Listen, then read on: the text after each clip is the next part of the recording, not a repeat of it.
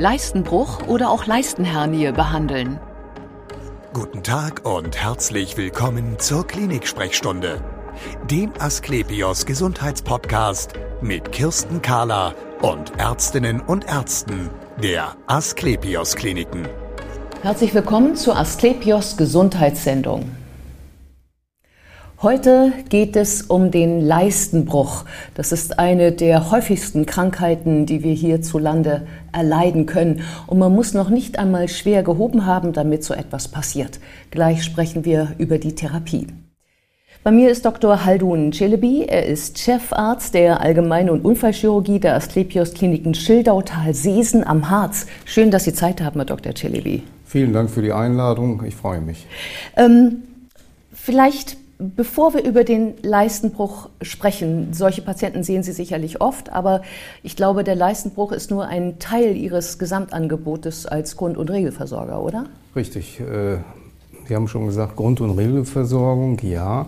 Wir haben auch Patienten, die mit äh, Wahleingriffen, Elektiveingriffen kommen, also sprich, was am Kniegelenk haben, Hüftgelenk haben oder an der Schulter oder äh, was in der Bauchhöhle spricht, Gallenblasenentzündungen, Gallenblasensteine, Blinddarmentzündungen, Dick- und Dünndarmtumoren, Magentumoren, die behandeln wir auch sowohl offen als auch endoskopisch. Und dazu dann noch die Notfälle, ne? Ja. Die Akutfälle. Wir haben eine relativ neue zentrale Notaufnahme. Mhm. Die ist äh, von der Logistik her und apparatemäßig sehr gut ausgestattet, äh, auch im Hinblick der radiologischen Diagnostik. Also das ganze Spektrum. Ja. Aber wir sprechen jetzt über den Leistenbruch. Äh, Leistenbruch klingt ja immer so nach Bruch. Was ist das eigentlich? Ein Leistenbruch ist nicht, wie man sich das vorstellt, ein Bruch in dem Sinne. Ein Knochenbruch ist ja was anderes. Ein Leistenbruch ist also eine äh, Schwäche in dem Kanal, wo äh, der Samenstrang äh, hervortritt oder bei den Frauen andere anatomische äh, Gegebenheiten. Bei Kindern sieht es auch anders aus, aber ein Bruch ist nicht, äh, wie eben erwähnt, ein Bruch wie am, am Knochen, sondern äh, als Beispiel Narbenbruch in der Bauchdecke nach Voroperation, also eine Schwäche der, des Gewebes. Das heißt, ähm, ich muss mir das so vorstellen, das ist ja Unterbauch, Leistengegend in diesem Fall, dass dadurch durch verschiedene Schwächen des Gewebes, durch Druck sich etwas weitet, was vielleicht auch vorher schon genau, ein Durchlass das, eigentlich gewesen das ist. Das ne? weitet sich. Äh, es hat auch nichts damit zu tun, dass man äh, unbedingt schwer heben muss. Ja. Das hatten Sie eben schon gesagt. Ja. Das kriegen ja auch äh, Kinder, Jugendliche, junge Frauen, auch im gebärfähigen Alter und nicht unbedingt der 60-, 70-Jährige, sondern häufig sind das auch Patienten, die 30 oder 40 Jahre alt sind. Welche Rolle spielt Übergewicht? Äh, Übergewicht spielt eine Rolle, ja. Äh, da ist der Druckaufbau in der Bauchhöhle erhöht. Äh, dadurch kann es vermehrt zu einer Schwäche kommen. Sprich, ein schlanker Patient, der vielleicht die Voraussetzung für einen Leistbruch hat, bekommt es weniger als jemand, der adipös ist. Männer häufiger als Frauen, habe ja, ich gelesen. Ja, ist so. Wieso? Äh, bedingt durch die anatomischen Gegebenheiten. Ach so, weil. Ähm, weil nicht, das hat auch nichts mit Schwerheben und dergleichen zu tun. Nein, nein, sondern damit, dass da ähm, Stränge durchlaufen genau, ähm, genau. Richtung, genau, Richtung Hoden und so etwas. Genau. Da gehen ja auch die Stränge durch, die den. Äh, die äh, Hoden versorgen, äh, der, der Samenleiter ist da drin, die Gefäße für den Hoden, die sind ja auch drin. Und wie Sie schon eben sagten, es kann ja zu einer Druckerhöhung kommen. Es kann auch mal passieren, dass sich Darm Anteile in den sogenannten Bruchsack nennt sich das, äh, wo die Lücke ist, äh, hineinversetzen können.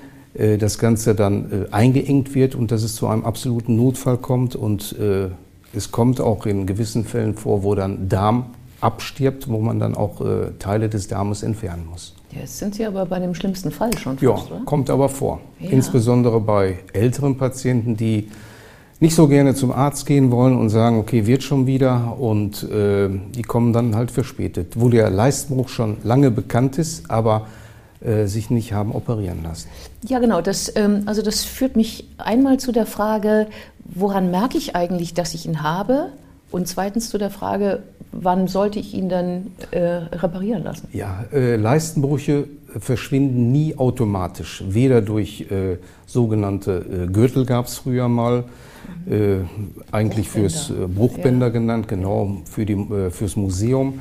Äh, irgendwelche Medikamente, Salbenauftragung oder Kerzen aufstellen hilft gar nicht. Ne? Man muss das operieren. Ein Leistbruch, wie gesagt, verschwindet nicht. Mhm. der wird eher größer und wenn man dann ganz, ganz viel Pech hat, äh, rutscht dann Darm hinein, Dünndarm, in seltenen Fällen Dickdarm, klemmt ein und dann wird es zum absoluten Notfall. Das es heißt im Grunde, ähm, nicht der Schmerz ist ausschlaggebend ähm, für die Therapie, also für die Operation, sondern eine, die Art, eine Art Vorsorge, dass es nicht zum Austritt von genau. Darm. Ein Leistenbruch, in der Regel ein Leistenbruch, der gerade beginnt, ein kleiner Leistenbruch oder schon leicht fortgeschrittener, macht in der Regel keine Beschwerden. Höchstens ein Ziehen, wenn, wenn der Gürtel darüber läuft oder wenn die Hose tief hängt, äh, dann schon. Äh, auf der anderen Seite ist es ja auch kosmetisch nicht schön, wenn man äh, mal eine Badehose äh, im Sommer trägt oder ein Bikini bei den Frauen, dann äh, sollte man schon operieren. Und wie gesagt, ein Leistenbruch gehört bei Diagnose operiert. Aha. Ähm, Operation. Wie muss ich mir das denn vorstellen? Aufschneiden, nähen, wieder zumachen? Ja, aufschneiden, nähen, zumachen, das macht ja der Chirurg, aber es gibt ja verschiedene Verfahren. Äh, die Verfahren haben sich ja auch in, äh, den letzten äh, Jahren gewandelt. Es gibt die herkömmliche Art, sprich ein Schnitt-OP. Und dann gibt es auch Verfahren in den letzten Jahren gut entwickelt, auch mit guten Ergebnissen, die endoskopischen Verfahren.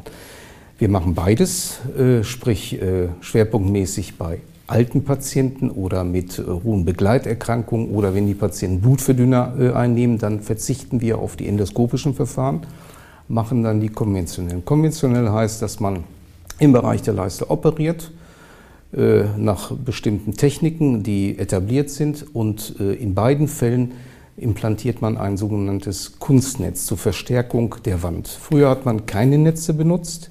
Der Nachteil war dann, äh, dass eine hohe Rezidivrate gegeben hat, also sprich Wiederkehr eines Leistenbruchs. Moment, also man, man schneidet an der Stelle, an der ähm, diese Öffnung sich gebildet hat, genau. ähm, wo die Leiste also gebrochen ist in Gänsefüßchen. Ja. Ähm, dann habe ich es offen, dann, dann nehmen Sie ein Netz, haben Sie eben gesagt? Woraus ja? Äh, es hört sich sehr, sehr einfach an. Ja, in der Gegend operiert man. Man muss den sogenannten Bruchsack gibt es. Der Bruchsack mhm. ist ein Gebilde, was durch die Bruchpforte äh, hervorgetreten ist. Das muss man dann schön äh, von den Samenstranggebilden abpräparieren mhm. und dann verschließt man die Lücke mit einem sogenannten Kunstnetz. Aus Plastik? Nee, das ist Polypropylen. Okay. Mhm, ne? Mhm. Wird auch abgebaut. Es gibt auch verschiedene Netztypen. Äh, die sind auch nicht schwer, das ist ein sogenanntes leichtes Mesh, also ein Light Mesh, äh, das merkt man gar nicht. Die Größe ist circa bei den offenen Verfahren 11 äh, mal 9 cm und bei den Verfahren endoskopisch sind die Netze 15 mal 10 cm groß. Ah, also ungefähr so, so groß, so ungefähr. Und äh, Sie legen das dann auf das, ähm, also auf das Loch und wie befestigen Sie das dann? Äh, es gibt verschiedene Verfahren. Ich befestige es gar nicht. Äh, ich äh, präpariere quasi den Bruch. Wie gesagt, endoskopische Verfahren, zwei Verfahren, einmal durch die Bauchhöhle, einmal außerhalb der Bauchhöhle. Ich mache das außerhalb der Bauchhöhle, präpariere das Ganze. Es wird quasi mit einer Kamera gearbeitet und mit zwei Trokaren, das sind Hülsen, wo dann die Instrumente eingebracht werden. Und wenn dann die Präparation beendet ist, wird das sogenannte Netz gefaltet, hineingeschoben durch so ein Trokar, entfaltet wieder und glatt davor gelegt. Und äh, Hinterher wölbt sich dann das Bauchfell davor und in der Regel verrutscht es auch nicht. Äh, Moment, also wir hatten jetzt eben darüber gesprochen, Sie machen eine Naht, setzen ein Netz ein und nähen wieder zu. Jetzt, ähm, das war das konventionelle. Das war das konventionelle ja. Verfahren. Jetzt sind wir ja beim endoskopischen, das heißt, ich habe jetzt eben verstanden, ähm, da haben Sie zwei ähm, Trokare, nennen Sie das, also zwei so Stäbe, an einem ist glaube ich eine Kamera. Nein. Äh, unterhalb des Bauchnabels geht man mit einer Kamera rein mhm. und hat noch zwei weitere Trokare, ah. weil man braucht ja zwei Instrumente. Einmal eine ja. Kamera, um zu schauen, äh, was mache ich da eigentlich, ja. über Fernseher, über Monitor. Ja. Kann auch jeder mitverfolgen. Hin und wieder zeichnen wir das auch auf, wenn der Patient den Wunsch hat, ich möchte doch mal ein Video haben von der OP für Weihnachten oder Soll's dergleichen. Soll es geben, geben. Äh, kriegt er auch mit. Aber ansonsten Kamera plus zwei äh, Zugänge und dann wird dementsprechend operiert. Am Ende wird immer ein Netz implantiert. Ja. Weil, äh, wie eben erwähnt, äh, ohne Netz ist die Häufigkeit, dass wieder ein Bruch entstehen kann, erhöht, deutlich erhöht. Und das Netz, bleibt das bestehen oder löst das, sich das auf? Äh, nein, das löst sich nicht auf. Äh, es äh, körpereigenes Gewebe wächst hinein und äh, dieses Netz macht das Ganze dann auch. Insofern, dann wird es eine feste Wand und äh, eigentlich ist dieses Netz dann nur noch mit dem Messer durchgängig. Es mhm. wird dann mit der Zeit, äh, ich sag mal, in Anführungsstrichen betonhart. Mhm. Ähm, was ist denn, wenn es eine junge Frau ist, die noch Kinder kriegen will? Verzichten wir auf ein Netz. Gebär, äh, junge Frauen, Jugendliche äh, werden versorgt ohne Netz durch gewisse Techniken, äh, offene OPs sind das dann. Dann wird dann das Gewebe verstärkt durch spezielle Nahttechniken, aber ohne Verwendung eines Netzes. Mhm. Ähm, so ein Netz ist ja ein Fremdkörper im Körper, mhm. äh, was sicherlich für viele eine Überwindung bedeutet, genau. sich auf so etwas einzulassen. Und man liest da ja immer die wildesten Dinge von Abstoßungsreaktionen und so etwas. Wie verhält sich das mit diesem Netz? Habe ich bisher in meiner Laufbahn noch nicht erlebt. Mhm. Noch nicht. Ja, es wird beschrieben in der Literatur, aber äh, die genauen Zahlen kann ich Ihnen jetzt aus dem Stehgreif nicht nennen. Mhm. Habe ich bei den Patienten, die ich operiert habe oder Kollegen, in den Kliniken nicht erlebt. Ja. Aber die Patienten werden darauf hingewiesen, auch auf Allergien, die entstehen können. Ja. Und einige fragen auch danach, ja. Aha, da heißt das dann, dass man, dass man nach dieser OP bei Ihnen auch deshalb nochmal zur Nachsorge kommt, um ja. zu gucken, wie ja. sich das im Körper verhält? Und nee, das können wir nicht feststellen. Wenn jemand natürlich kommt und sagt, ich habe da Probleme und dergleichen, dann muss es nicht nur eine Allergie sein, es können ja auch andere Ursachen sein. Mhm. Entweder in seltenen Fällen kann es mal sein, dass äh, das Netz mal gewandert ist, mhm. nach links oder rechts, mhm. mhm. kommt selten vor. Oder dass sich mal äh, Gewebswasser gebildet hat das ist dann im Bereich des ehemaligen Leistenbruchs. Das imponiert wie ein neuer Bruch, mhm. ist aber nur Gewebswasser, was man dann ein- oder zweimal äh, dann absaugt oder abpunktiert mit einer äh, Nadel, Kanüle genannt. Und dann ist auch wieder gut. Und äh, wenn das Netz anfängt zu wandern, wie muss ich mir das vorstellen? Das ist, glaube ich, eine Angst, die man, die häufig Menschen ja, haben. Ja, ist aber selten. Dann, ja. äh, dann tritt wieder ein Leistenbruch auf.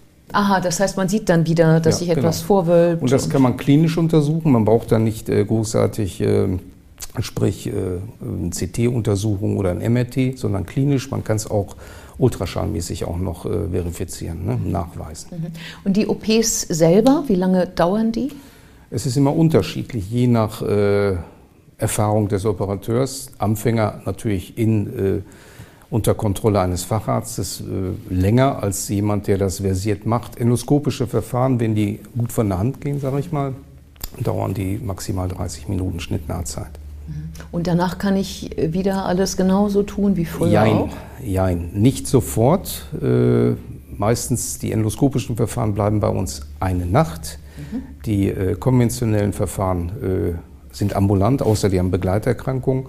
Und wir empfehlen dann für circa vier bis sechs Wochen äh, kein schweres Heben. Kommt immer darauf an. Wenn das natürlich äh, jemand ist, der beruflich äh, bei der Sparkasse arbeitet oder an der Kasse sitzt, ist das sicherlich was anderes als ein Dachdecker oder ein, äh, Schwer oder ein Arbeiter, der äh, einen Straßenbau betreibt. Die müssen sich so ein bisschen äh, länger zurückziehen. Ja. Eigentlich kann man, eigentlich kann man auch als Arzt äh, kann man äh, nach so einer OP nach zwei, maximal drei Wochen auch wieder seinem Beruf nachgehen. Also auch dann, wenn man Handwerker war und eben doch. Ja, aber die brauchen dann ein bisschen länger, vier bis sechs Wochen. Gut, aber der Beruf ist damit nicht beendet, Nein, sozusagen. Nein, das wollen wir ja nicht. Ich meine, das wird ja gemacht, um dass der äh, Patient wieder in seinen Beruf zurückkehren kann und dass es auch volkswirtschaftlich äh, positiv ist. Vielen Dank für das Sehr interessante gerne. Gespräch. Dankeschön. Und wir sehen uns wieder auf www.astlepios.com, auf Facebook und auf YouTube oder im nächsten Podcast. Werden Sie gesund.